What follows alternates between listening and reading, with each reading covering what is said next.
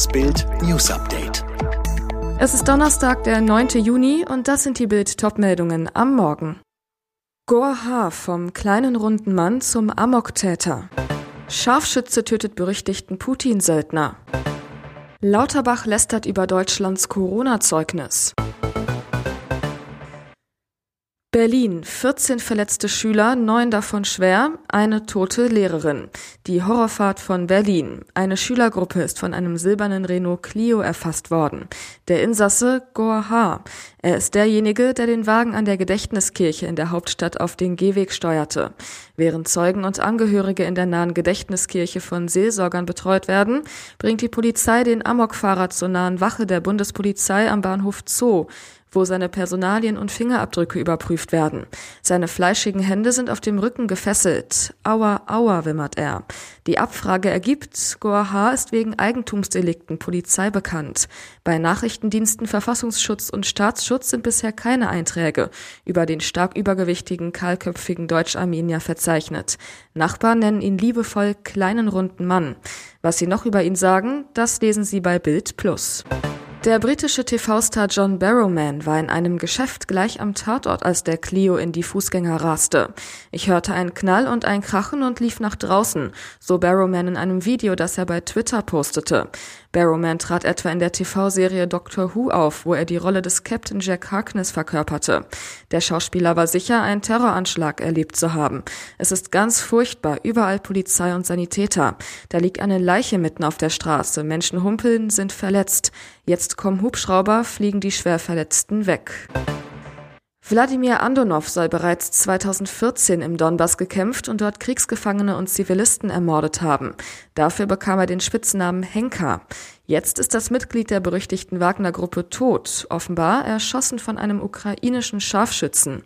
Wie mehrere internationale Medien berichten, starb Anonov bereits in der vergangenen Woche in Kharkiv. Er wurde nachts während einer Erkundung der Gegend zusammen mit einem anderen Mann getötet, vermutlich durch einen Scharfschützen, heißt es in einem Telegram-Kanal.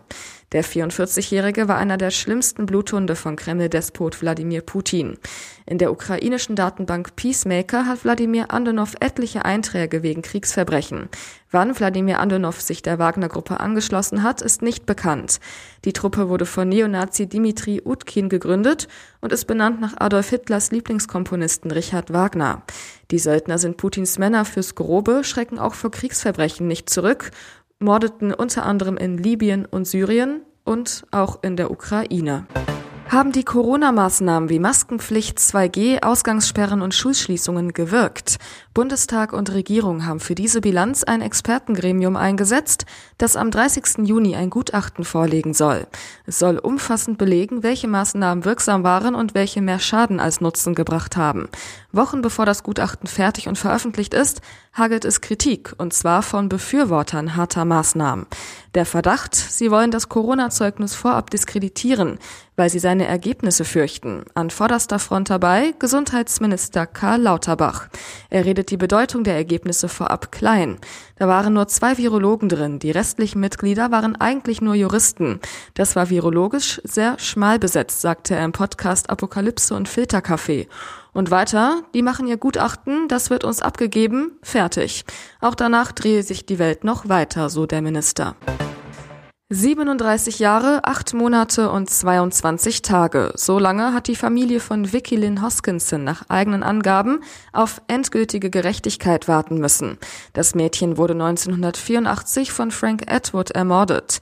Jetzt hat der US-Bundesstaat Arizona den 66-Jährigen wegen seiner Tat mit einer Giftspritze hingerichtet. Den letzten Tag im Leben des Kindermörders haben US-Medien dokumentiert. Um 9.05 Uhr bekam Frank Atwood seine Henkersmahlzeit. Eine wilde Ekelstulle aus Weizenbrot mit Salami, Senf, Erdnussbutter und Gelee. Dazu eine Tüte Chips und ein Trinkpäckchen Saft. Die letzten Worte des Todeskandidaten. Ich bete, dass der Herr uns allen gnädig sein wird. Etwa 40 Menschen waren bei der Hinrichtung anwesend, darunter Edwards Frau, die er mehrfach angelächelt haben soll. Um 10.10 Uhr wurde die Giftspritze angesetzt, um 10.16 Uhr Frank Edward für tot erklärt. Er starb vor den Augen mehrerer Verwandter von Vicky Hoskinson. Für ihre zwei Jungs setzen sie das Familienleben weiter fort, zumindest ein bisschen. Musiksuperstar Shakira und Fußballsuperstar Piquet sind getrennt. Sie soll ihn mit einer anderen Frau im Bett erwischt haben, löschte alle gemeinsam Fotos auf Instagram.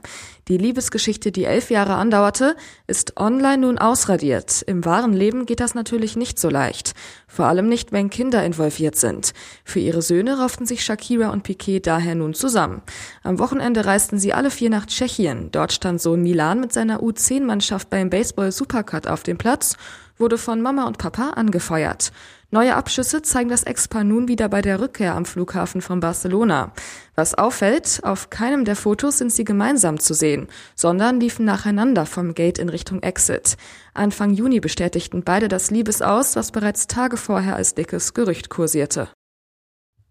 Alle weiteren News und die neuesten Entwicklungen zu den Top-Themen gibt's jetzt und rund um die Uhr online auf Bild.de.